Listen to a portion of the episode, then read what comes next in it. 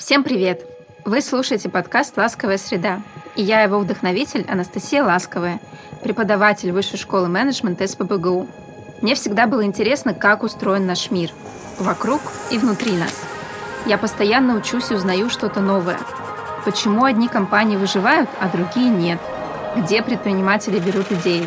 Можно ли объяснить другому свою точку зрения максимально этично? Как адаптироваться к неожиданностям и изменениям вокруг – на эти и другие вопросы находят ответы ученые, а я в подкасте делюсь их находками с вами. Добрый день! Это подкаст «Ласковая среда», и сегодня мы говорим о том, как придумать хорошую бизнес-идею. Меня зовут Надежда Фарафонова, я редактор пресс-службы Высшей школы менеджмента Санкт-Петербургского университета. И рядом со мной сейчас находится человек, который знает все и в теории, и на практике о том, как начать собственное дело. Это Анастасия Кирилловна Ласковая. Анастасия Кирилловна, здравствуйте. Здравствуйте, Надежда. Анастасия Кирилловна, поиск удачной бизнес-идеи – это первый шаг на пути к созданию собственного бизнеса? Или все таки лучше сначала поучиться или начать с чего-то другого? А на самом деле э, исследования показывают, что большинство успешных предпринимателей а, в среднем возраста где-то 34-40 лет. То есть мы видим, что действительно успешные компании создают довольно взрослые люди. А есть исключения, например, все мы знаем, да, гаражных предпринимателей Силиконовой долины, но они тоже а, начинали с, той бизнес-идеи, которая закрывала какую-то потребность. То есть они разбирались именно в этой теме, а, по которой они начинали бизнес. И на самом деле э, это хорошая история. Сначала погрузиться, разобраться в какой-то теме, чтобы понять вообще, какие есть потребности у людей именно в этом, а, в этом деле. А что вы можете сделать, чтобы улучшить, например, э, какой-то пользовательский опыт. И потом уже на основе своих знаний начинать какую-то бизнес-идею. А, если говорить первый ли шаг, да, вот сама идея — на самом деле первый шаг — это намерение. У нас даже в науке предпринимательской есть прям отдельная тема, где изучают а, так называемый intention action gap. Это вот этот пробел между намерениями начать свое дело и реально конкретно первыми шагами.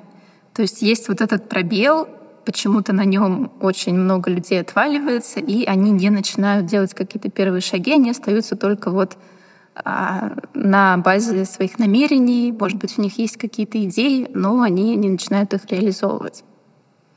Так как же это преодолеть? А на самом деле просто начать потихоньку делать. Это, э, я бы сказала, подход э, такой стартаперский. То есть э, когда вы начинаете тестировать очень маленькими шагами то, что вы хотите делать. А, вообще первое самое, первый самый шаг тестирования бизнес-идеи — это пойти поговорить с вашими знакомыми, там, с родными, с потенциальными клиентами, которые вы думаете могли бы воспользоваться услугой. Но не рассказывать им об идее, а спрашивать, какой у них опыт, сталкивались ли они с такой проблемой, а, что они обычно делают, чтобы ее решить. То есть платят ли они за какое-то решение уже, чем они сейчас пользуются. И вот собрав эти данные, поняв, а что действительно людям нужно, вы можете чуть-чуть видоизменить бизнес-идею и уже прийти к ним опять и сказать, вот помнишь, мы с тобой говорили про такую-то проблему? Я вот придумал решение. Что ты про него думаешь? Хочешь ли попробовать, дать мне обратную связь и так далее?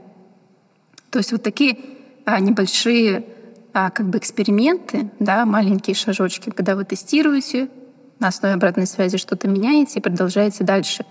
Это так называемый цикл обучения. То есть постоянно учитесь э, от своих клиентов, от того, как продукт продается, от их обратной связи, что говорят там конкуренты и так далее. А все-таки, если мы говорим о молодом человеке, у которого еще нет какого-то опыта и нет идей, но ему кажется, что он бы хотел попробовать себя в бизнесе и хочется с чего-то начать. А с чего начать? Сесть подумать все таки про бизнес-идею или пойти куда-то поработать? Или попробовать совместить это? А, на самом деле можно и то, и то сделать. То есть э, если вы действительно хотите конкретный бизнес, да, вот, например, не знаю, кофейню тоже, либо торговать чаем. Вот э, я знаю предпринимателя, который прежде чем открыть свой чайный бизнес, он как раз пошел, купил франшизу уже действующей крупной чайной сети и э, посмотрел, как там внутри все работает, то есть как налажена цепочка поставок, как они там упаковывают продукт, как продают вообще. То есть он купил франшизу, чтобы посмотреть, как этот бизнес изнутри работает. У него не было опыта в чайном деле совсем. После этого, по пару лет э, он с ней пожил э, и закрыл ее, и уже основал свою чайную компанию, которая отличалась от того, что было на рынке, но вот он уже знал, как внутри работают эти цепочки. А, но если, например, это какой-то инновационный проект, да, то есть э, нету аналогов на рынке, вам негде пойти посмотреть, как это работает, а лучше всего найти команду, найти партнера, который разбирается конкретно, например, в этой технологии.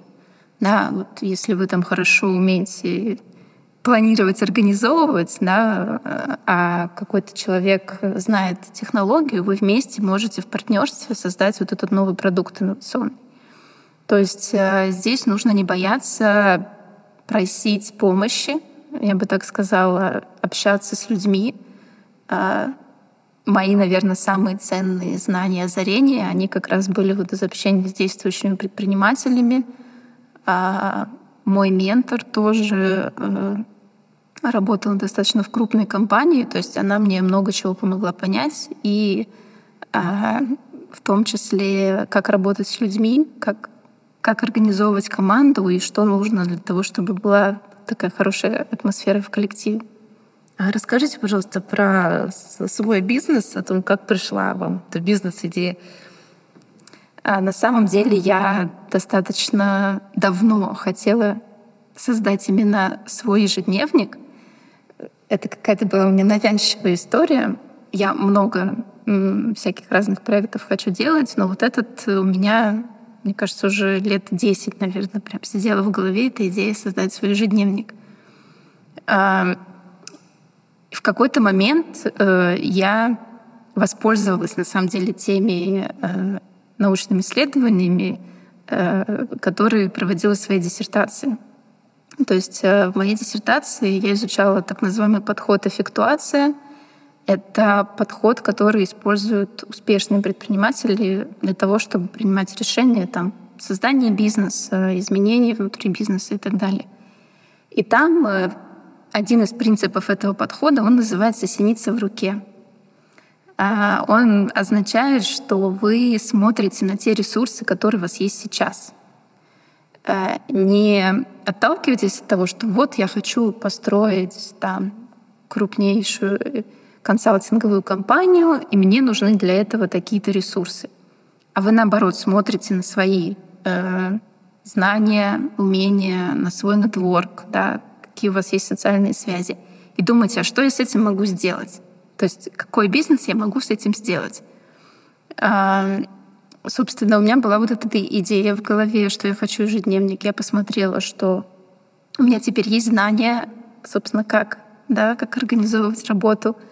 А у меня есть связи в печатной отрасли, то есть я знаю людей, работающих в типографии, где я могу напечатать что-то. И у меня есть теперь связи там дизайнеры, маркетологи, то есть я, если придумаю продукт, мне смогут это оформить.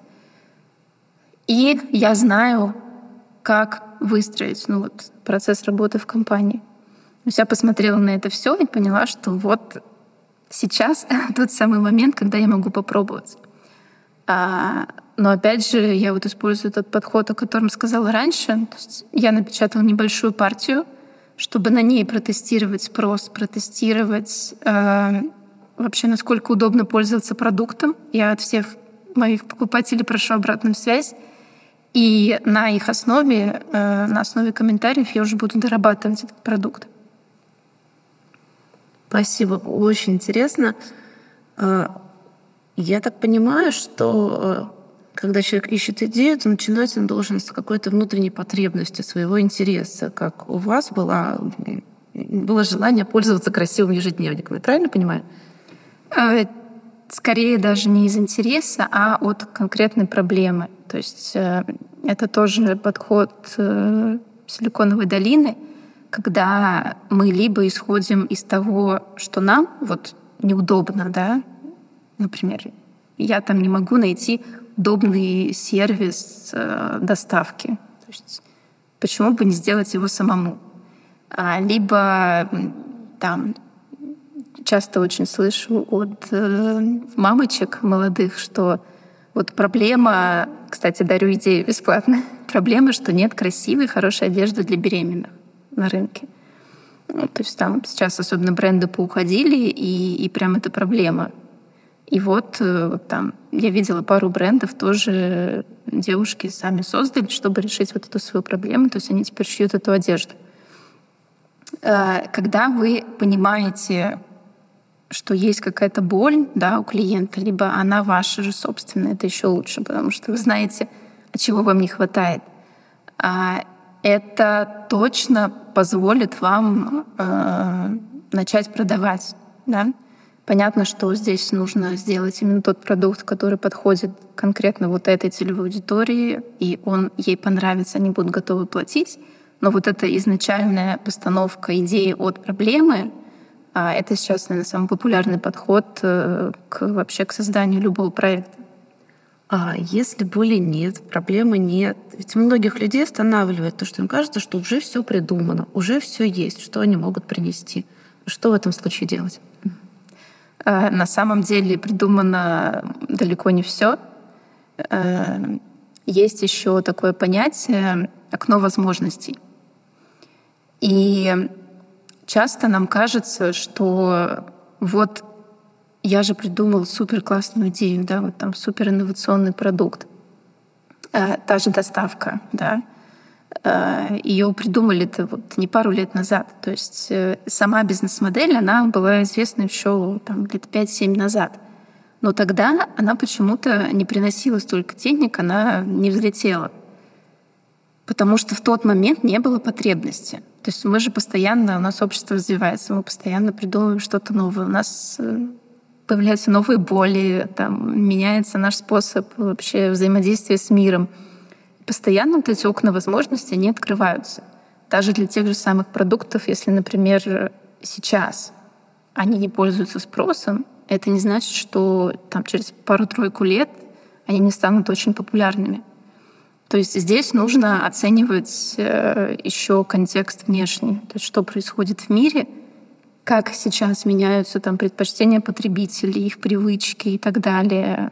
Это тот самый там тренд-вотчинг, да, когда мы наблюдаем, а как меняются тренды а, в обществе и что будет популярно там через несколько лет, что мы сейчас уже можем сделать, например, чтобы даже существующая компания, она развивалась в будущем. То есть внутри компании можно придумывать новые проекты.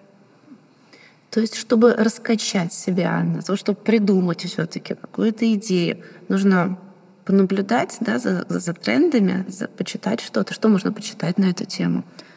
На самом деле, э, вот наблюдение — это такой самый для меня оказался действенный способ вот именно замечать какие-то классные идеи, классные инновации.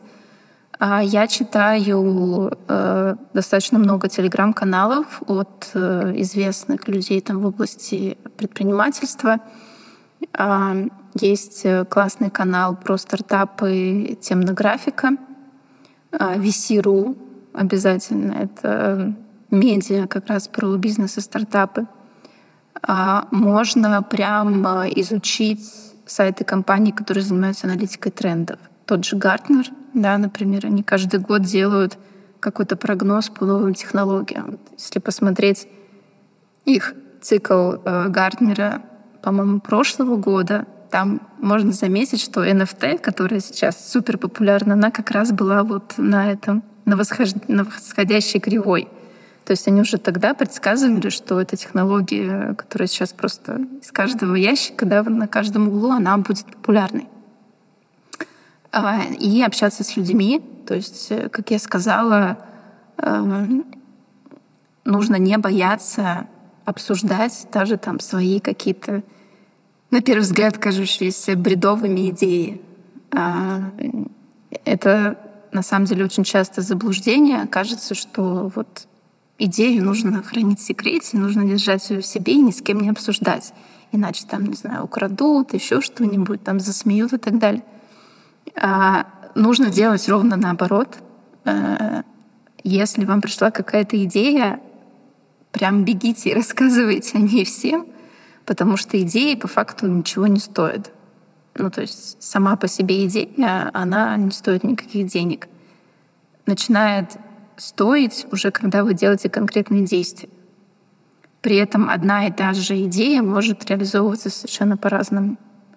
И есть такие примеры, когда там в разных частях бизнеса, в разных частях света бизнес-идея приходила одинаковая разным людям. Ну, потому что мы с вами одни и те же проблемы, да, как бы видим каждый день. Вот, и поэтому нужно не бояться начинать пробовать. Понятно. Ну, так же, как и изобретение. А, и все-таки стоит ли стремиться к тому, чтобы придумать что-то супер оригинальное, или не надо бояться использовать, э, выбирать франшизы? Смотря что вы хотите. То есть э, может показаться, особенно сейчас, когда все популяризируют стартапы, что обязательно нужно делать что-то инновационное, суперрастущее и так далее. Вовсе нет. А, вон ну, там в маленьких городах Европы уже веками существует небольшой семейный бизнес, там какие-нибудь производства оливкового масла, там сыры, винодельни. И они совершенно прекрасно себя чувствуют, вот просто оставаясь, да, такого же, с такими же технологиями, да, в таком же э, объеме, наверное, то есть они практически не растут. Там это малый средний бизнес. А, и вот это много лет передается из поколения в поколение. Там ничего инновационного, оригинального нету, там просто они делают хорошо свое дело и то, что умеют делать. Так что вполне можно взять франшизу, открыть кофейню. То есть если вы хотите какой-то, ну, скажем, дополнительный доход, это рабочая бизнес-модель. А, понятно, что есть те, кто достаточно амбициозны и хотят изменить мир. И там уже совершенно новые там уже это скорее не просто оригинальная да, бизнес-идея, там уже некоторые инновации. Там тот же Илон Маск, да, который постоянно придумывает какие-то инновационные вещи. То есть вот пока он не стал говорить об электромобилях, э, в Европе производители автомобилей, они они, кстати, начинали эти проекты, то есть там тот же BMW, да, у них там был какой-то электромобиль. Но они это делали только потому, что были какие-то требования от Евросоюза. Вот, и когда эти требования ушли, они сразу прекратили, потому что это было тогда невыгодно, достаточно много денег на это уходило. Но вот Илон Маск заговорил, они сделали там первую модель, первый прототип, и автопроизводители последовали за ним. То есть они увидели, что есть спрос, а, что действительно такие машины пользуются популярностью и возродили то, что у них уже когда-то было. То есть опять стали выпускать там, да, те же электрические BMW или Nissan Leaf. Ну, то есть эти модели появились у больших производителей. А какие ошибки чаще всего совершают предприниматели на стадии придумывания бизнес-идеи или будущие предприниматели? А, чаще всего а, они придумывают какую-то идею и начинают ее делать, не пообщавшись с потребителями. То есть особенно этим страдают люди с инженерным мышлением, то есть которые вот как раз изобретатели, да, они, они придумали классный какой-то, не знаю, какую-то технологию, да, какой-то проект. Понятно, что они очень горят этим делом, и вот они там в своей лаборатории что-то изобретают и начинают делать. Но по факту, э, когда они выходят там, к бизнесу, к компаниям и предлагают это купить, оказывается, что вот именно это никому не нужно. Да? Хотя они потратили на это, там, не знаю, годы или сидение в лаборатории, очень много денег, но коммерчески эта технология не успешна сейчас. Мне в этом смысле нравится пример э, нашего российского предпринимателя. Э, его зовут Виктор Шабуров, он выпускник СПБГУ, кстати. Э, он в 2014 году придумал компанию, которая делает вот эти популярные масочки — вот когда там в Инстаграме фильтры, в Снапчате, вот видели в виде котов, всякие там глаза, язычки и все прочее. Э, проект назывался «Луксери», и изначально вообще перед тем, как что-то начать делать и разрабатывать технологию, он э, пошел как раз по пути тестирования спроса и разместил на краудфандинговой платформе рекламную кампанию — то есть э, описал там вот эту технологию, что вот у нас там будут маски различные, они будут менять выражение лица. А, и видеоролик туда загрузил, как это все работает. Самой технологии вообще не было тогда. То есть он просто там сделал какие-то наброски и загрузил на Kickstarter, самую популярную площадку краудфандинга. Это было сделано в первую очередь для маркетинга и чтобы привлечь внимание к проекту. И там он собрал, собственно, первые средства — которые как раз пошли на разработку этой технологии. Ну, то есть это совершенно обратный подход. Да, мы сначала тестируем саму идею, а потом уже начинаем ее делать. И в итоге потом они продали э, этот стартап Snapchat за примерно там 300 миллионов долларов. Классно. Надо нам завершать э, разговор. Э, давайте составим алгоритм Получится у нас составить какой-то алгоритм, как придумать бизнес-идею? Что сначала, что потом?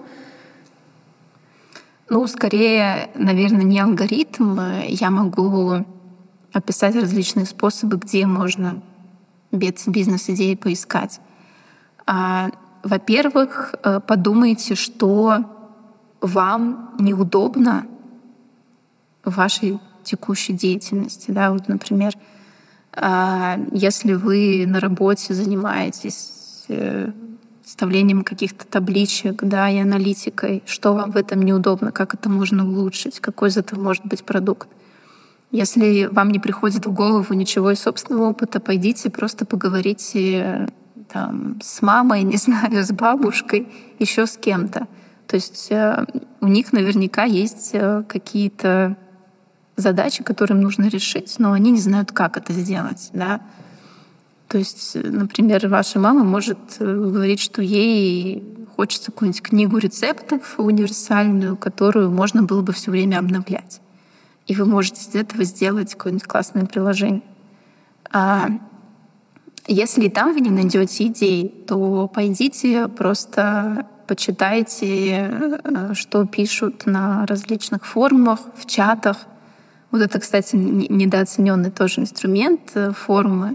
Там люди прям делятся тем, что у них болит, и что, что их раздражает, что им не нравится.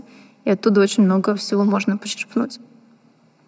Спасибо огромное. На этом завершаем разговор. До следующей ласковой среды. До свидания. До свидания.